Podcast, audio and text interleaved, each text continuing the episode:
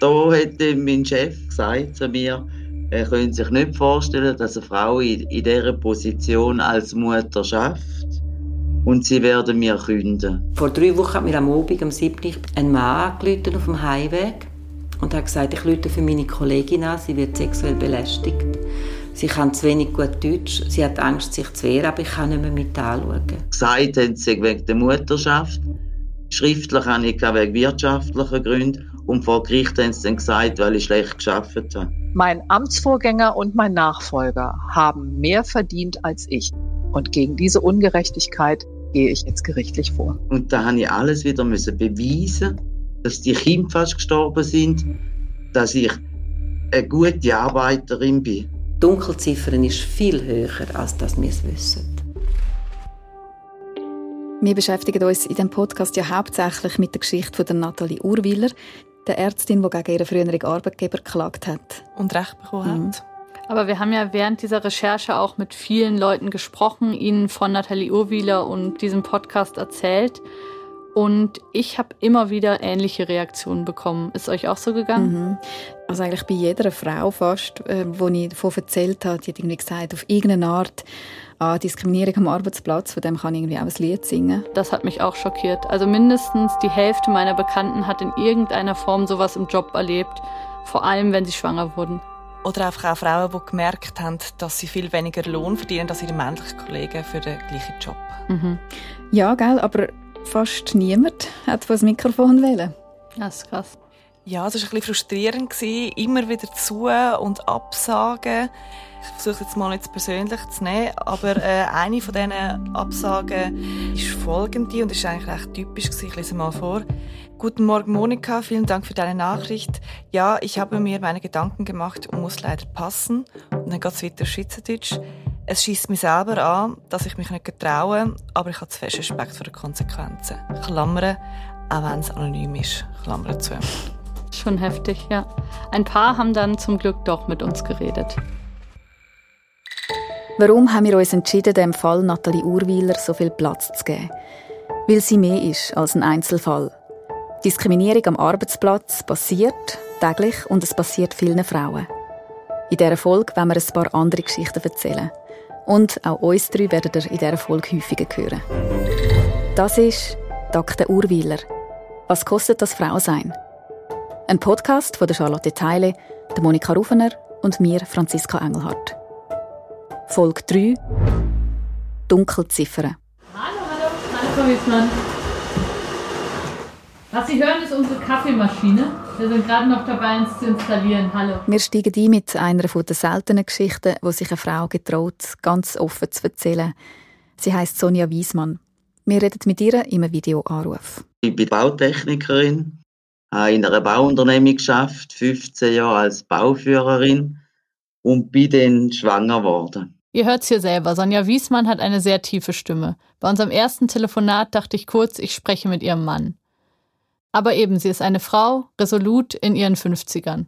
Und die Geschichte, die sie erlebt hat, die kann so auch nur einer Frau passieren. Da hätte mein Chef gesagt zu mir, er könnte sich nicht vorstellen, dass eine Frau in, in dieser Position als Mutter schafft und sie werden mir künden. Dann äh, die Schwangerschaft gsi. Nach ähm, Mutterschaft bin ich wieder arbeiten und dann, wo sie können, haben sie mir gekündigt. Also das war immer so ein Thema gewesen, dass ich äh, eben so quasi mit dem zweich werde und dann nicht mehr der gleiche Biss habe, oder? In dieser Männerdomäne. Und wenn dann die Kinder krank sind, kann ich mich nicht mehr konzentrieren aufs Schaffen und, und entsprechend halt weniger leistungsfähig. Schon so, das ist natürlich äh, die Bauwelt, oder? Der Tiefbau. Und an und für sich glaube ich auch, dass sie im ersten Moment das Gefühl hatten, dass da eigentlich völlig in Ordnung ist und korrekt, was sie machen, weil, weil einfach eine Mutter nicht auf die Baustelle gehört. Und ich habe dann auf mich missbräuchliche Kündigung geklagt und entsprechend sind wir mit dem dann schlussendlich vor Gericht. Das war 2006. Es gibt einen Artikel dazu im Beobachter, aber das ist auch schon alles. Also ich habe eben auch jetzt heute Morgen, als ich jetzt da, da nochmal durchgelesen habe, da ist mir schon gerade nochmal anders geworden. Wenn ich da alles müssen angehören Weil an und für sich ist es dann vor allem darum gegangen, mich dann in einem zweiten Schritt äh, völlig als, als Mitarbeiterin äh, schlecht zu machen.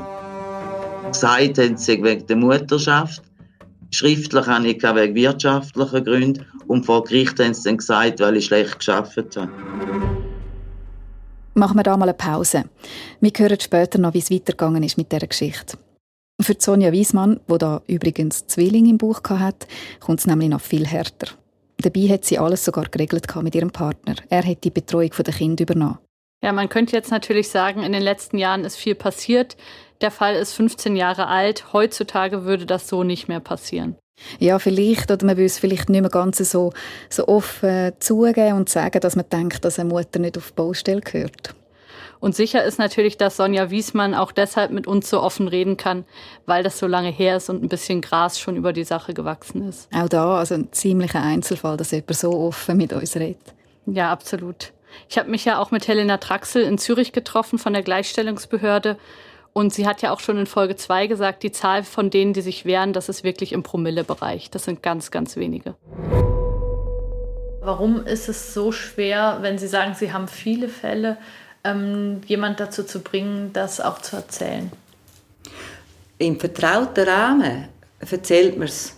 Aber schon zu der Beratungsstelle zu gehen, ist eine Herausforderung. Sie wollen sich nicht treffen mit mir. Häufig treffe ich Leute am Bahnhof oder so dass man sie auch nicht sieht, dass sie eine Beratungsstelle aufsuchen. Auch dort, ich glaube, es ist immer wieder Scham. Also wie, wie, wie habe ich noch davon ausgehen dass das mir nie passiert? Ich hätte nie gedacht, dass mir das passiert. Das sind meistens die ersten Sätze. Und über Frauen, die vielleicht nicht in der Schweiz aufgewachsen sind, die sich nicht so gut mit dem Schweizer Recht auskennen oder überhaupt von Fachstellen wissen, über sie haben wir hier noch gar nicht gesprochen. Bei ihnen kommen auch oft noch ganz andere Formen der Diskriminierung hinzu. Das kann Gastronomie sein, das kann der Detailhandel sein. Auch in der Pflege höre ich es immer wieder. Auch junge Frauen, Fachangestellte Gesundheit, manchmal auch von der Spitex äh, schon gehört und Beratungen gehabt. Dann alle die privaten Nannies, die Pflege. Man kann wirklich sagen, Niedriglohnsegment, wo man wenig Recht hat viele Menschen aus, mit verschiedensten Sprachen und Kulturen versammelt, dort passiert es sehr viel häufiger. Und da habe ich sehr viele Beratungen, wo ich kaum verstehe sprachlich, wo ich manchmal muss sagen, ich kann sie noch Kollegen noch ein bisschen besser Deutsch reinbringen Helena Traxler erinnert sich in unserem Gespräch an einen aktuellen Fall. Vor drei Wochen hat mir am Abend, am 7. ich bin noch im Büro, ein Mann angerufen auf dem Heimweg und hat gesagt, ich rufe für meine Kollegin an, sie wird sexuell belästigt. Sie kann zu wenig gut Deutsch, sie hat Angst, sich zu wehren, aber ich kann nicht mehr mit anschauen. Und da habe ich mit ihnen beiden einen Call-up gemacht. Er hat sie unterstützt. Das sind auch die schönen Geschichten. Die Dunkelziffer ist viel höher, als dass wir es wissen.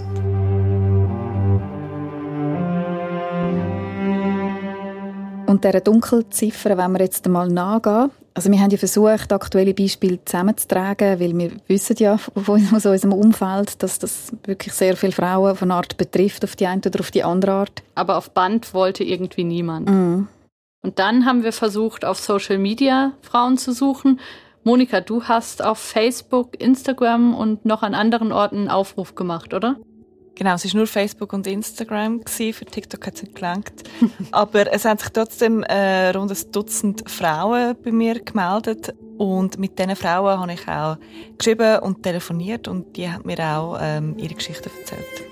Also wir haben sie aufnehmen, dass sie ihre Geschichten selber erzählen, aber haben ihnen gleichzeitig auch dann angeboten, dass wir sie anonymisieren, also dass wir ihre Arbeitgeber nicht nennen, ihre Namen natürlich, dass wir sogar Sprecherinnen ähm, ihre Geschichten nacherzählen lassen. Also mega transparent eigentlich, mhm. aber am Schluss wollte doch niemand so richtig. Ja, es ist ein riesen Hin und Her gewesen. Ich habe, ich habe vorher schon so einen Absag vorgelesen und es ist halt oftmals so gewesen, dass ich natürlich den Frauen gesagt habe, ihr dürft natürlich euch das noch überlegen, wenn ihr unsicher sind.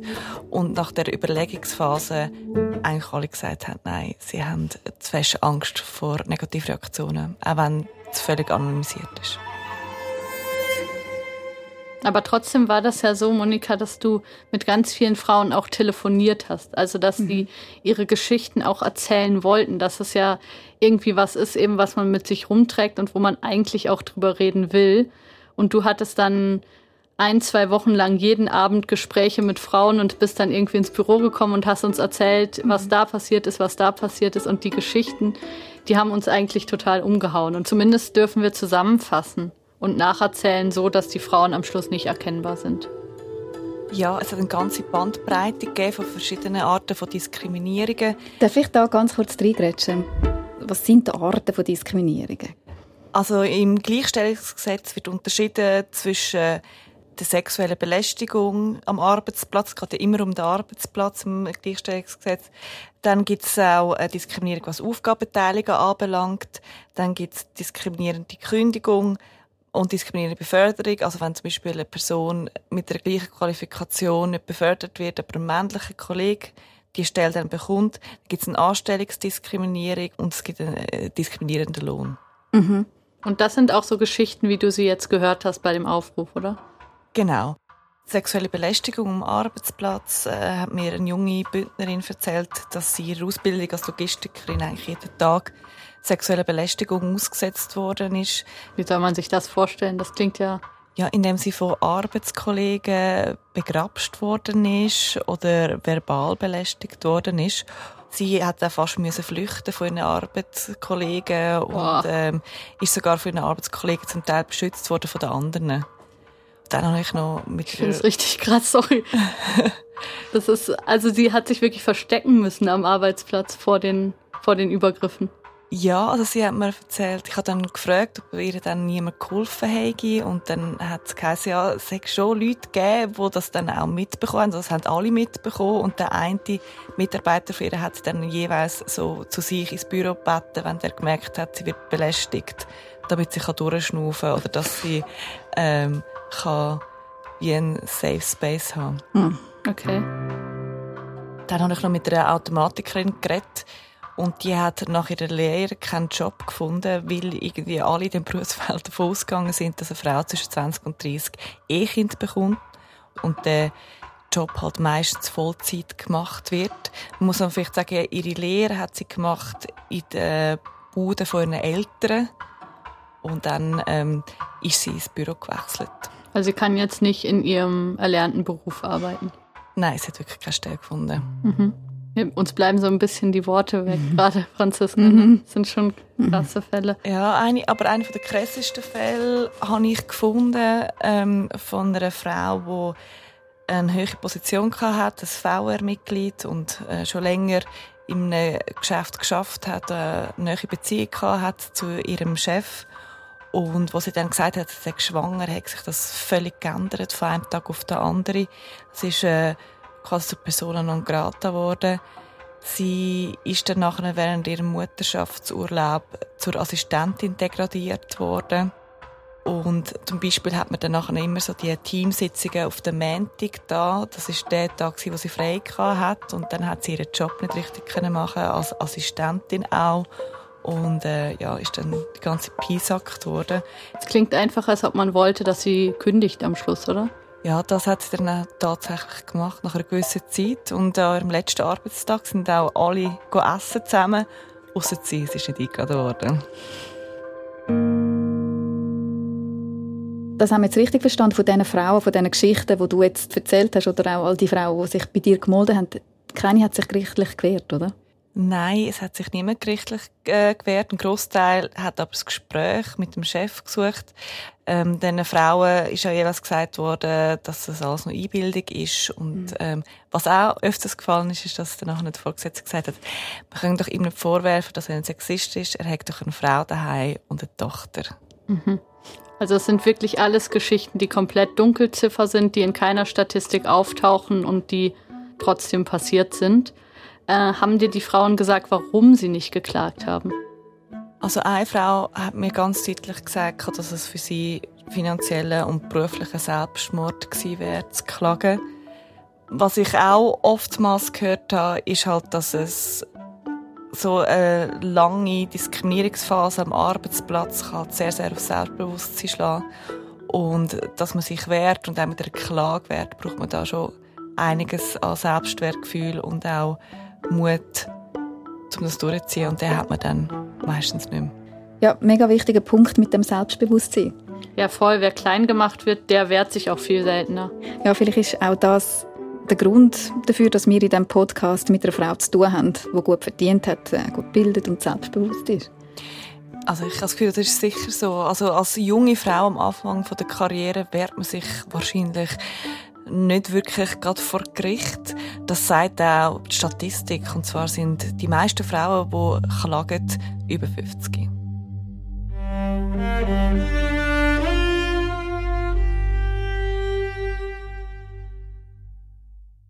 Wir haben uns natürlich auch angeschaut, wie sehen die Zahlen und Fakten zum Gleichstellungsgesetz aus, wie viel wurde geklagt, wie sind diese Fälle ausgegangen. Und da gibt es ja auch einiges so an Publikationen vom Bund und von den Kantonen. Ich habe mir zum Beispiel bei den Urteilen immer wieder gedacht, da kann ich schon verstehen, dass es so wenige Frauen gibt, die sich trauen, sich zu wehren. Und du hast ja schon mal eins vorgelesen und jetzt ein Beispiel hast du noch mal, gell? Ja, für mich als Laie sind die irgendwie schon eindrücklich. Hier ist zum Beispiel ein Fall aus dem Kanton Genf.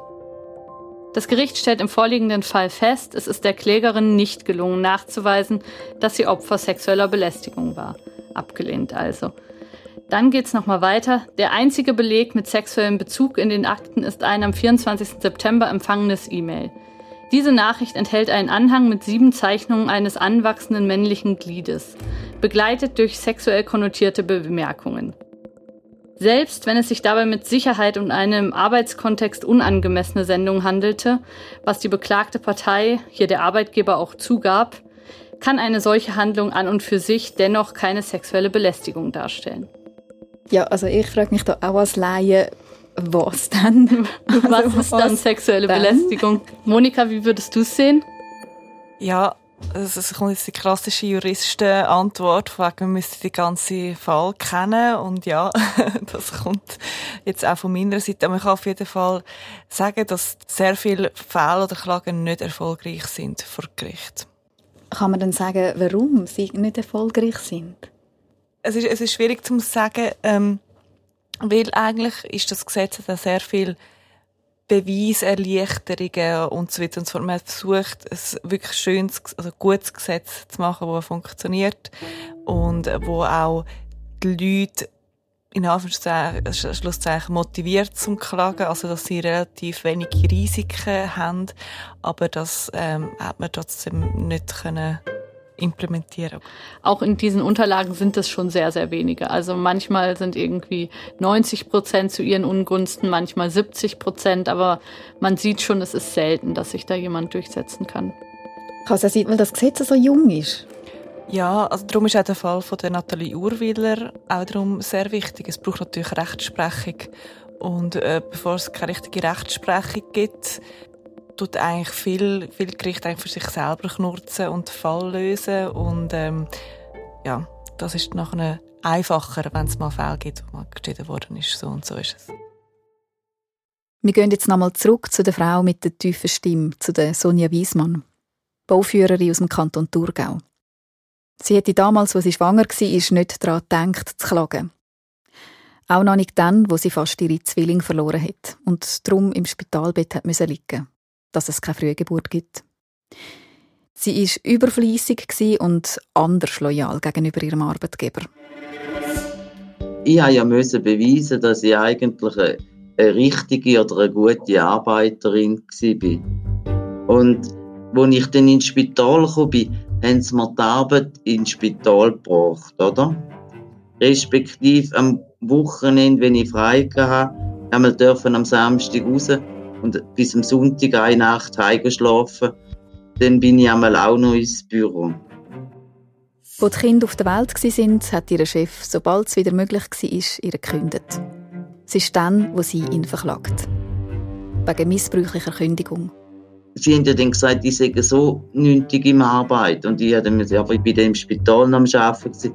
Und dann haben sie noch wollen, dass ich Krankenschwestern, die mir zugeschaut haben, wenn ich am Ausmessen war von Baustellen, dort äh, im, im Spitalzimmer, die haben müssen aussagen, dass ich geschafft habe. Oder ich habe meine Gynäkologin vom Arztgeheimnis entbinden, dass sie können sagen, dass ich eigentlich schon schon seit dem Oktober 50 Prozent krank geschrieben bin, wo ich dann aber noch weiter geschafft habe, bis ich äh, mit der Ärztin aus dem Spital abgemacht hat, dass mich ins Spital tun, weil sie Angst haben, Kind überleben es nicht. Sie gehört ja viel als Gynäkologin und sie sagt auch praktisch, bei 80 Prozent der Frauen haben irgendetwas, wenn sie schwanger werden, mit der Arbeitsstelle. Nicht alle im gleichen Ausmaß, aber es ist überall etwas.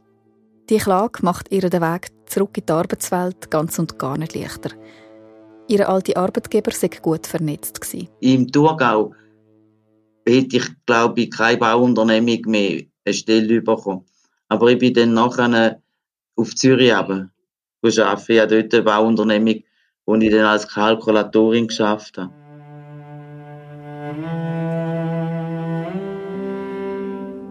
Ich habe nie wollen, die Geburt von diesen zwei Kindern mit, mit dieser Kündigung in Verbindung bringen, sondern habe die Geburt ist der Sieg oder? Also das ist mir auch noch so wichtig gewesen, dass ich nicht, wenn ich zurückdenke, oder? Ich habe nicht Stelle verloren, sondern ich habe den Prozess gewonnen, oder? Gune heisst im Fall von der Sonja Wiesmann, die Firma hat ihre vier Monatsgehälter nachgezahlt. Was ihr sicher geholfen hat, sich für eine Klage zu entscheiden, sie hat die Gewerkschaft Unia im Rücken gehabt. Die hat sie bei den Prozesskosten unterstützt. Das heißt, sie hat nicht auch noch das Risiko gehabt, Privatkonkurs zu machen. Und auch wenn sie jetzt nur einige Monatsgehälter erstritten hat, sagt sie zumindest, dass sich diese Klage für sie gelohnt hat. Und auch in Deutschland, ganz kurz hinter der Schweizer Grenze bei Basel, gibt es aktuell einen Fall, der im ganzen Land für Schlagzeilen sorgt. Mein Name ist Astrid Siemes-Knoblich. Ich war acht Jahre lang Bürgermeisterin der Stadt Müllheim zwischen Freiburg und Basel im Land Baden-Württemberg. Wir haben mit ihr auch per Videocall über ihre Klage geredet. Mein Amtsvorgänger und mein Nachfolger haben mehr verdient als ich. Und gegen diese Ungerechtigkeit gehe ich jetzt gerichtlich vor. In Deutschland hat der Fall von der Billig-Bürgermeisterin, wie sie die Süddeutsche Zeitung genannt hat, wirklich grosse Wellen geschlagen. Und sie erzählt uns, warum sie etwa 600 Euro pro Monat weniger verdient hat als ihre Vorgänger. Ja, und als ihr Nachfolger. Übrigens, bei ihr war es noch interessant, weil das, was sie weniger verdient hat, war ziemlich genau der deutsche Gender Pay Gap, der liegt bei knapp 7 Prozent. So, da hat der Gemeinderat dann in öffentlicher Sitzung drüber abgestimmt. Also über ihren Lohn quasi. Allerdings, und das war ein Novum in der Stadt, in geheimer Abstimmung. Das war schon mal etwas verwunderlich. Und dann bekam ich, da ich in dieser Sitzung nicht anwesend war, bekam ich dann am nächsten Tag den Hinweis darauf, wie der Gemeinderat abgestimmt hat, nämlich dass er mich in die niedrigere Besoldungsgruppe eingruppiert hat. Das erste Mal eine Frau in dem Amt, Mal eine geheime Abstimmung über das Gehalt. Aber warum kommt es anscheinend so vielen Leuten so normal vor? Woher kommen die Reflexe? Diese Fragen beschäftigen uns auch gerade kurz nach dem Gespräch mit der Sonja Wiesmann und der Astrid Knoblich. Monika, Charlotte und ich diskutieren an dem Abend noch lange darüber. Diese ganzen Dinge, die wir zum Beispiel auch mit der Bürgermeisterin, mit der wir gesprochen haben, aus Deutschland gehört haben, dass sie, dass sonst immer das Gehalt von jedem männlichen Bürgermeister offen abgestimmt wurde und nur bei ihr war auf einmal eine geheime Abstimmung. Also dass man so das Gefühl hatte, da ist irgendwie noch was drin, was eigentlich in unserer modernen Gesellschaft nicht mehr sein sollte, was man auch nie offen sagen würde, was irgendwie nicht transparent gemacht wird, aber wo man trotzdem das Gefühl hat, nee, also für eine Frau jetzt so viel Geld, nee, nee. Das, die nehmen wir die niedrigere Gruppe. Ja, und offenbar ja nicht nur bei den Leuten, wo sie denken, die, die würden das machen, sondern auch noch bei denen, wo sie gewusst haben, die sind sie am Stützen für das Amt und hat sie ja nachgezählt und das kann nicht sein, es haben, es haben diverse gegen mich gestimmt die haben nicht das Gefühl gehabt, dass sie gegen sie stimmen. Ich glaube, sie haben Gefühl gedacht, ne, das ist in Ordnung. Also so, dass, dass, man, dass man das gar nicht so merkt, dass man irgendwie mit zweierlei Maß misst und dass es deshalb auch so schwierig ist, das durchzuargumentieren und zu zeigen, weil es halt, ja, man, man denkt irgendwie, das passt schon so. Auf, auf eine Art, aber auf eine Art ja nicht, sonst hätte es nicht geheim gemacht. Also das finde ich so ein bisschen, ja, das, das ist der Widerspruch in dem Ganzen. und das ist genau auch so ein das Hauptproblem der Diskriminierung. Es ist halt wenig konkret für die Betroffenen, sehr, sehr konkret. Aber jetzt, also nur, dass wir auf dem Papier eigentlich die gleichen Rechte, das nutzt keiner Gesellschaft. Das muss halt auch durchgeklagt werden und ernst genommen werden. Wir glauben, es gibt noch viel mehr Geschichten, noch viel mehr Frauen, die beim Arbeiten einfach aufgrund von ihrem Geschlecht diskriminiert worden sind, die sich nicht getrauen, sich zu wehren, die selber versuchen, damit fertig zu werden. Wir wollen dranbleiben und haben darum eine Nummer eingerichtet, wo ihr uns erreichen könntet. Schickt uns eine Sprachnachricht oder schreibt, was ihr erlebt habt. Die Nummer lautet 076 266 8878. Ihr findet die Nummer auch in den Show Notes. Und eure Nachrichten bleiben natürlich anonym. Ich finde, man merkt den Frauen, die wir getroffen haben, irgendwie total an, dass es sich gelohnt hat, sich zu wehren. Das hat mir auch Helena Traxel von der Gleichstellungsbehörde gesagt, dass sie das Gefühl hat, bei den Frauen, die sozusagen eine Klage eingereicht haben oder sich sonst gewehrt haben, dass die dann auch einen Schritt weiter gehen konnten. Und ich finde auch Nathalie Urwieler merkt man total an, dass ihr das auch Kraft gibt, dass sie sich da gewehrt hat.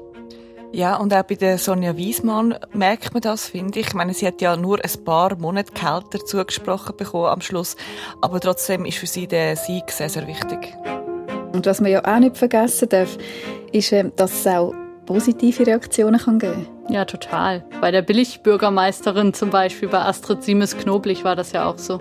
Eine lustige Anekdote. Zwei Tage nach der Klage ging ich zur Post musste mich Corona-konform mit Abstand in die Schlange einreihen. Wir standen zu dritt hinter dem Postschalter und der Postbeamte stand so 10, 15 Meter von mir entfernt hinter seinem Schalter, winkte und rief ganz laut quer durchs Postamt, Frau Siemes, ich drücke Ihnen ganz feste die Daumen für Ihre Klage. Also insofern, ähm, es gab vielleicht ein paar latente Versuche, mich einzuschüchtern, aber ich kriege eine breite Unterstützung. Sierra Nevada. Es ist so lost und mega dunkel. In 500 meters, at the roundabout, take the first exit. In der Folge 4 sind Charlotte und ich wieder unterwegs. Im Wallis. Es ist schon dunkel, wo wir im kleinen Städtchen Siech ankommen. Schau mal, das ist eine krasse Altstadt. Ha. Schön. Ja. Hey, darf man da reinfahren? Am nächsten Morgen sind wir früh mit der Nathalie Urwiller verabredet. Im Spital. Ist das cool? Und wir treffen im tiefen Wallis auf ganz überraschende Vorzeigemodelle. Your destination is on the left. On the left? Dort, Hotel Post. Das war die Folge 3 von Dr. Urwiller «Was kostet das Frausein?» Ein Podcast von der Charlotte Teile, der Monika Rufener und mir, der Franziska Engelhardt. Musik Christian Riesen und Martin Bezzola. Finanziell unterstützt wird der Podcast von der Ellen Ringier, der Blickgruppe, der Helma Sick, Sunrise UPC, der Fondation Suiza, Allianz F und Stiftung Mercator Schweiz, der Stiftung für Frauenarbeit und investigativ.ch. Hören könnt ihr Dr. Urwiller auf blick.ch und bei allen Podcast-Anbietern. Eine Produktion von Elephant Stories.